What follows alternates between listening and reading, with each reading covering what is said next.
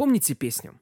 Глеб Жиглов и Володя Шарапов За столом засиделись не зря Глеб Жиглов и Володя Шарапов Ловят банду и главаря это строчки из известной песни группы Любе, в которой вкратце рассказывается сюжет культового советского детектива «Место встречи изменить нельзя», где герои Высоцкого и Конкина, Жеглов и Шарапов ловят банду «Черная кошка», будоражившую Москву в послевоенное время.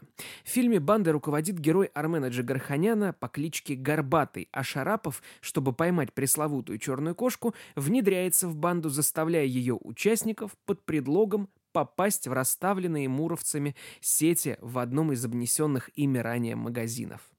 В жизни же все было, как всегда, куда прозаичнее, чем в кино. Банды «Черная кошка», которая наводила просто леденящий ужас на москвичей в конце 40-х, начале 50-х годов, не поверите, никогда не существовало.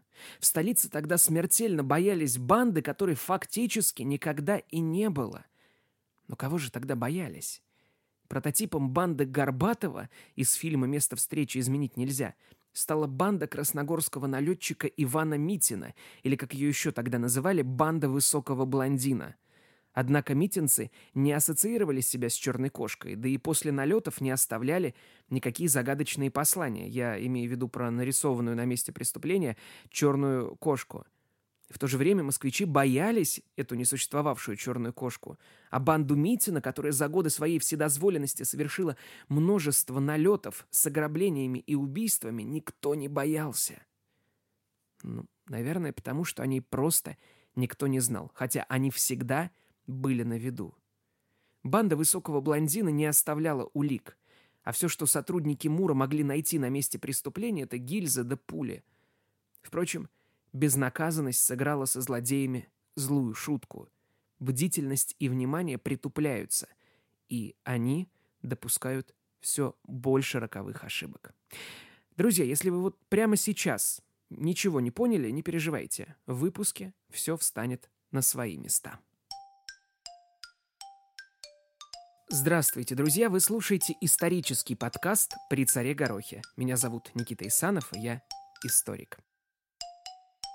Это подкаст о событиях и людях, так или иначе повлиявших на историю нашей страны. Каждый эпизод — это отдельный рассказ о нашем прошлом, возможно, о котором вы не знали или же знали, но забыли. В общем, сами разберетесь.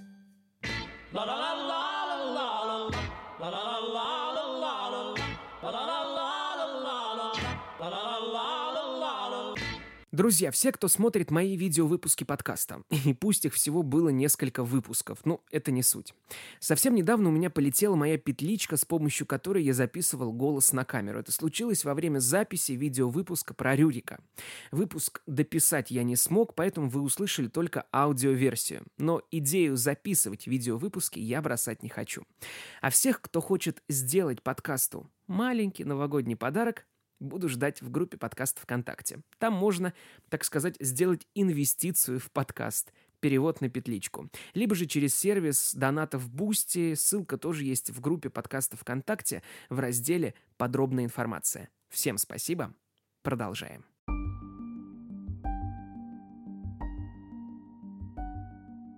Первого февраля 1950 года старший оперуполномоченный поселкового Краснооктябрьского района Кочкин – и участковый Филин совершали обход территории в Химках. Решили свернуть к продуктовому магазину, чтобы немного погреться. В магазине было всего три покупателя и продавщица. И до закрытия оставалось несколько минут. Трое молодых людей, находившихся в магазине и купившие коробку конфет, сразу обратили на себя внимание. Выйдя из продуктового, двое остались дежурить на входе, а третий снова зашел обратно. Продавщица насторожилась. На расспросы парень сказал, что он сотрудник милиции и сейчас просто находится в штатском. Как раз в этот момент в магазин зашли Кочкин с Филином. Продавщица рассказала о своих подозрениях милиционерам. Диалога, как вы понимаете, не получилось. На просьбу предъявить документы Митин вытащил из внутреннего кармана куртки наган и выстрелил в упор. Кочкин упал. Филин остался в живых. Убегающие бандиты стреляли, но промахнулись.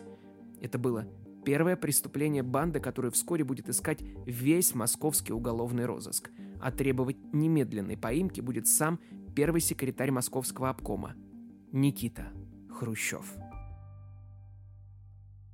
Послевоенная Москва – это такой город контрастов. Один из современников вспоминает. Цитата. Мы с ребятами постоянно жевали жмых, а из очисток картофеля делали драники. Были неважно одеты, редко сытые, но нас радовало окончание войны. Мы верили, что жизнь наладится. 1949 оказался поворотным. Снижение цен, увеличение рождаемости. Люди стали жить лучше. Конец цитаты. В подобном позитивном ключе вспоминал о том времени Владимир Арапов, легенда московского уголовного розыска. В выпуске я еще буду говорить о нем. Так вот, Арапов вспоминал, цитата. После отмены карточек, после денежной реформы московская жизнь била ключом. Рестораны, стадионы, парки. В милицейском общежитии на Октябрьском поле мы всегда отмечали праздники вместе. В коридоре сдвигали столы, как на свадьбу. Женщины готовили угощения. Весело было. Конец цитаты. Но вот согласитесь, в этих воспоминаниях есть что-то такое, знаете, теплое, такое советское прям. Ну, в общем, Москва действительно очень быстро менялась. Одна за другой появлялись сталинские высотки, открывались новые станции метро, метро. В 47-м 800-летие Москвы, в 49-м 70-летие Великого Сталина.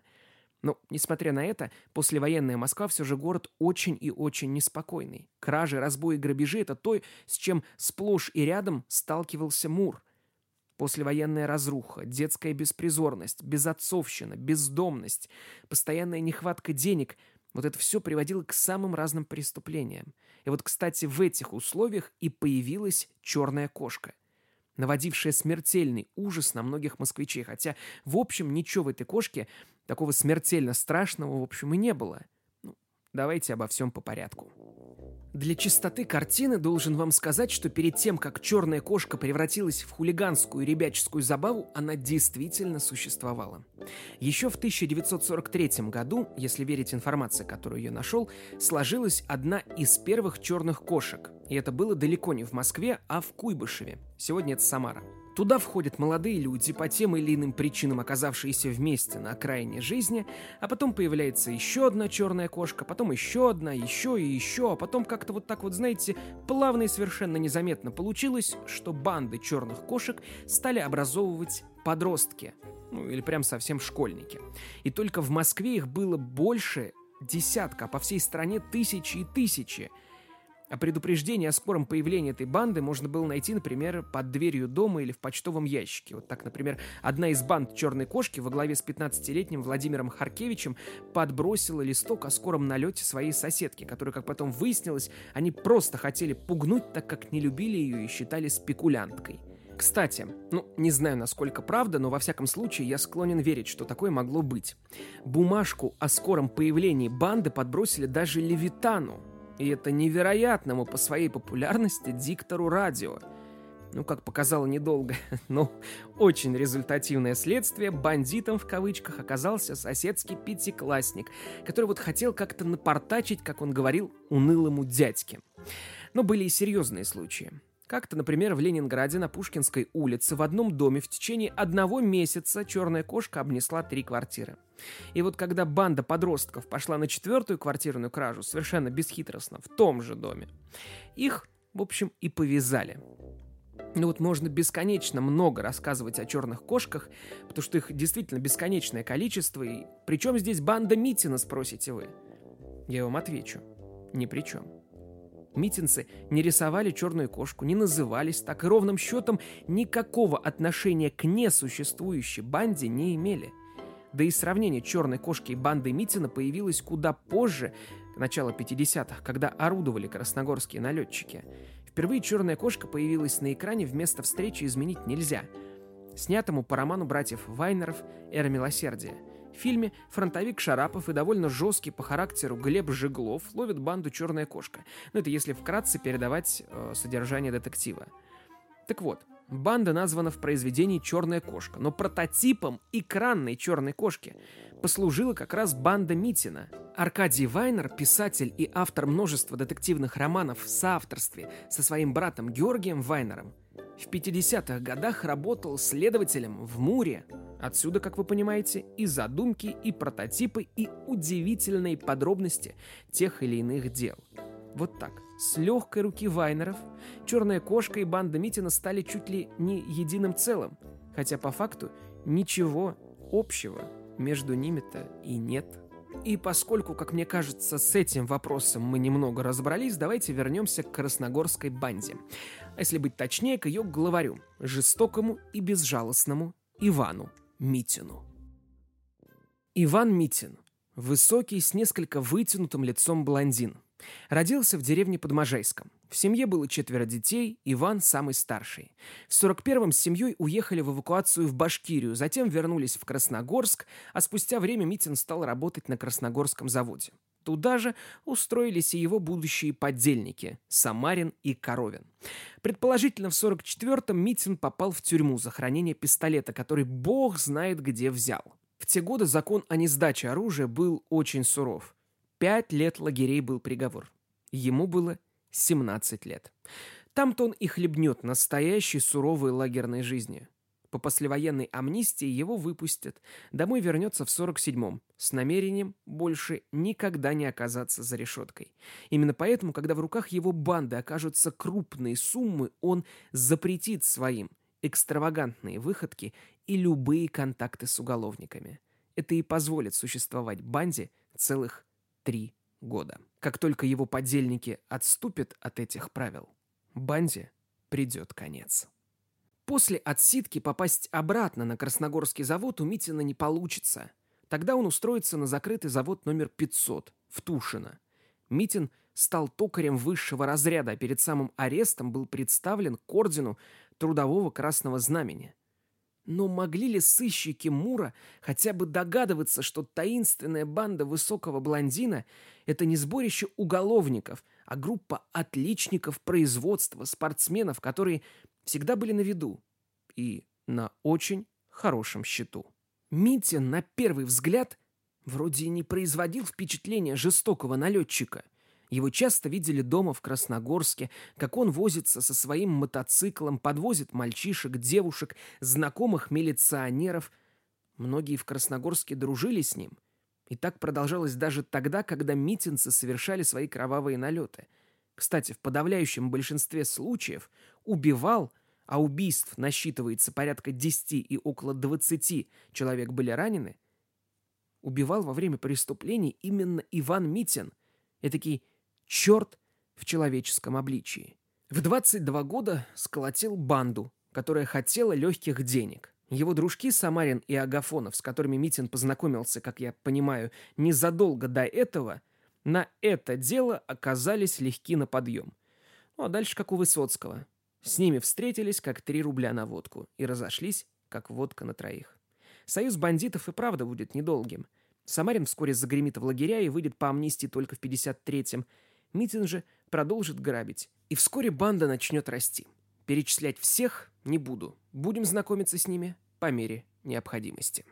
Итак, как говорил уже в начале выпуска, первое преступление банды высокого блондина случилось зимой 1950 года – Спустя почти два месяца, 26 марта того же года, Митин с приятелями вошли в промтоварный магазин Тимирязевского района.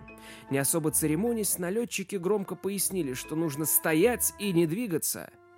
Сами взяли кассу то ли в 63, то ли в 68 тысяч рублей, и напоследок всех посетителей магазина, а вместе с ним и сотрудников, загнали в подсобку и заперли магазин снаружи на навесной замок.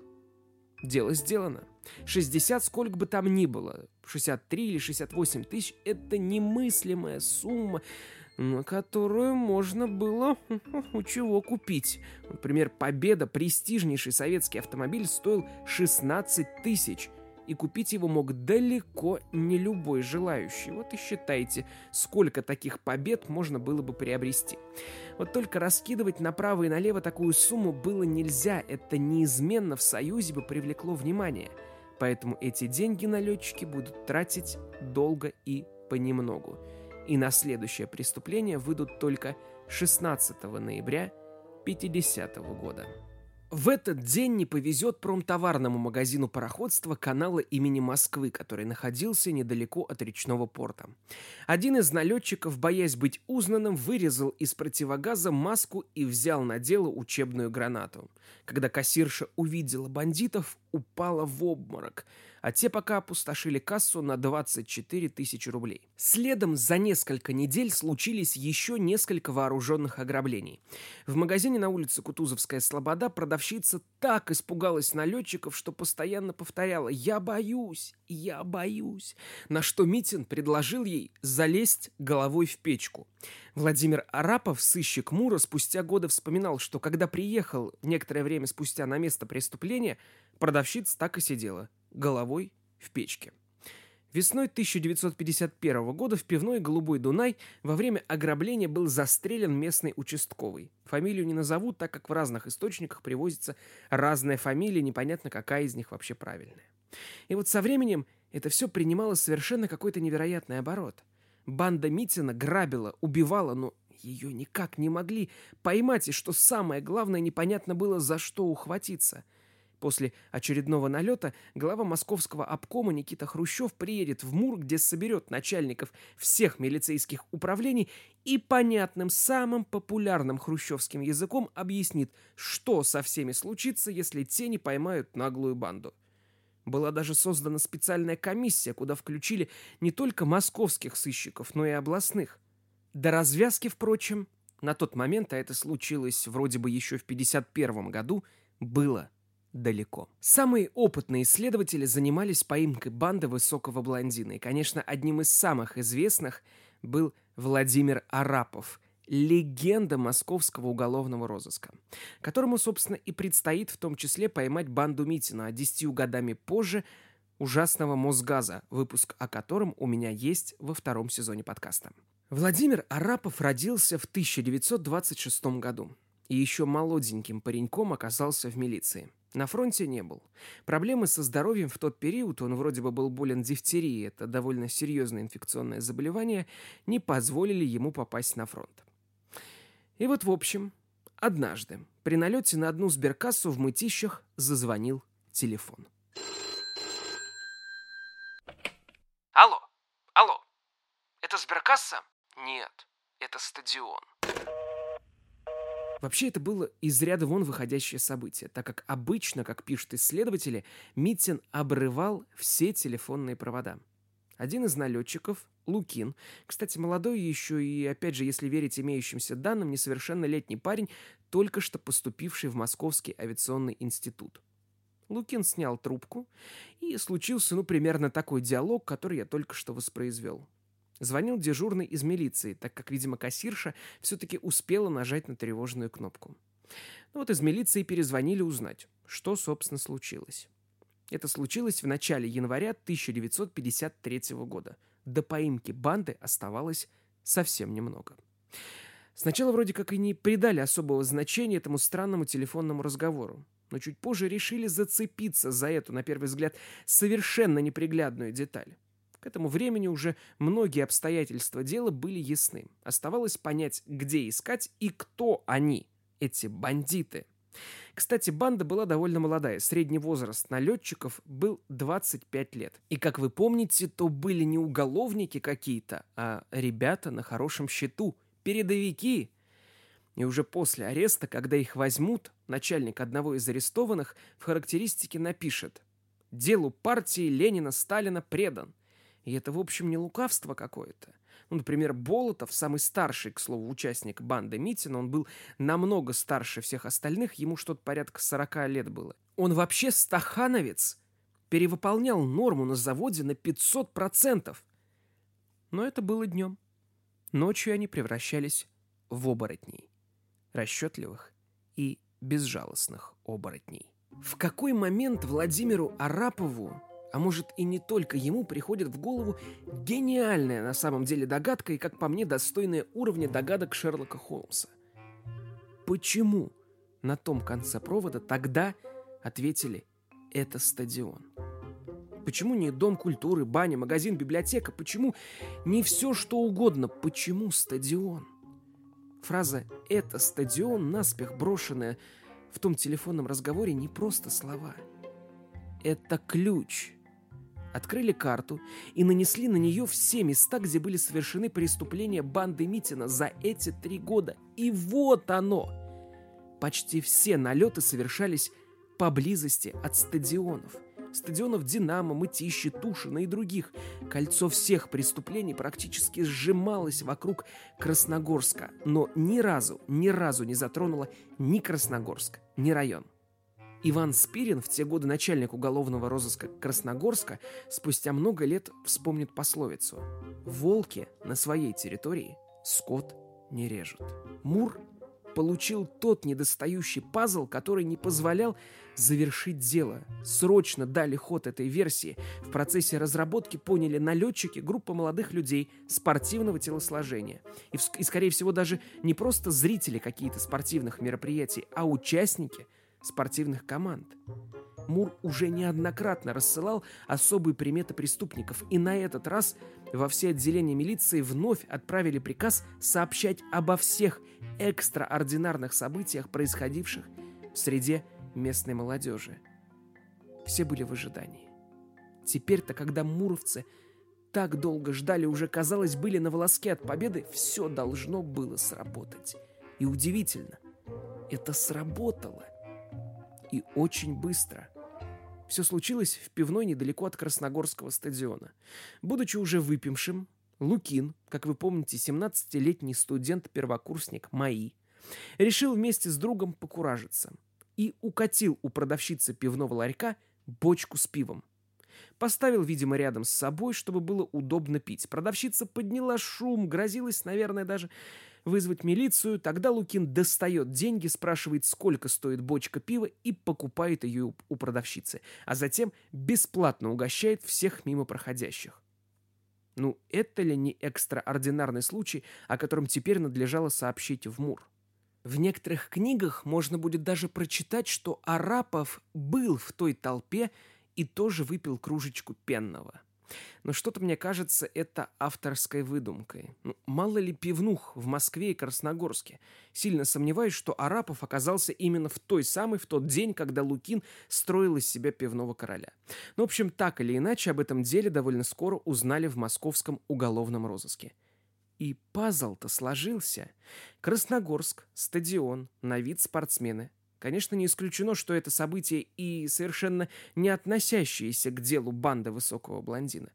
Ну, а кто его знает? Вдруг кто? Решили проследить за этим Лукиным. В общем, суть до дела вышли на банду. В январе 1953 года банда успела много наследить. Лавина улик. То, про что я говорил в начале выпуска. Ощущение безнаказанности со временем притупила бдительность и осторожность, с которой бандиты действовали в начале своего пути. Цепочка быстро начала разматываться, и последним звеном должно было стать опознание. Февраль 1953 года. Красногорский стадион. Хоккейный матч. Митин вместе с Лукиным и еще одним приятелем-налетчиком стояли у края льда. В массе народа на стадион привели и свидетелей преступлений. Все они без труда опознали высокого блондина в кожаном пальто. Дело было сделано. На допросе Митин не стал молчать, рассказал обо всем, как, впрочем, и другие члены банды. Выяснилось, что дебют банды случился не 1 февраля 50 -го года, а несколькими месяцами ранее, еще в конце 49-го. Конечно, расследование было не быстрым, у банды был плавающий состав, и при подготовке к разным преступлениям он мог меняться. В итоге все понесли наказание. Митина расстреляли. Расстреляли еще одного его подельника. Остальные были приговорены к разным срокам. Лукина, студента-первокурсника, исследователи уверены тоже бы расстреляли. Но он, как вы помните, был несовершеннолетним. Это спасло его от вышки. Те, кто участвовал в банде чаще, получили по 25 лет. Те, кто привлекался реже, получили по 15. Лукин, кстати, отсидел все 25. В тюрьме заболел туберкулезом и спустя некоторое время после освобождения умер. Банда Митцина была поймана в конце зимы 53 года. Друзья, ну вот такой какой-то неожиданный финал получился – Хотелось придумать какую-то будоражащую, э, интригующую концовку, но ничего не пришло в голову. Зато пришла в голову совершенно потрясающая, очень классная идея. Я приглашаю вас на следующей неделе в группу подкаста ВКонтакте на мой первый за три сезона подкаста «Прямой эфир». Расскажу вам какую-нибудь совершенно добрую историю. Мы с вами познакомимся поближе. Многих из вас я уже знаю, своих слушателей, кого-то еще нет. Приходите, познакомимся. Вы позадаете, если хотите, какие-то вопросы по подкасту. Я с удовольствием на них поотвечаю. Это будет либо в среду, либо в четверг вечером. Это тоже мы с вами все обговорим. Для этого заходите в группу подкаста ВКонтакте а, и голосуйте вопросники, придете вы или нет чтобы я примерно понимал, какое количество человек ждать на нашем таком с вами интернет-камерном душевном вечере. Подкаст можно слушать на Яндекс Музыке, Apple подкастах, Google подкастах, на Кастбоксе, в группе подкастов ВКонтакте. Подписывайтесь на нее. Спасибо моим донам, спасибо тем, кто уже перечислил такую небольшую новогоднюю инвестицию на петличку для видеоподкаста. Всем большое спасибо. На следующей неделе услышимся.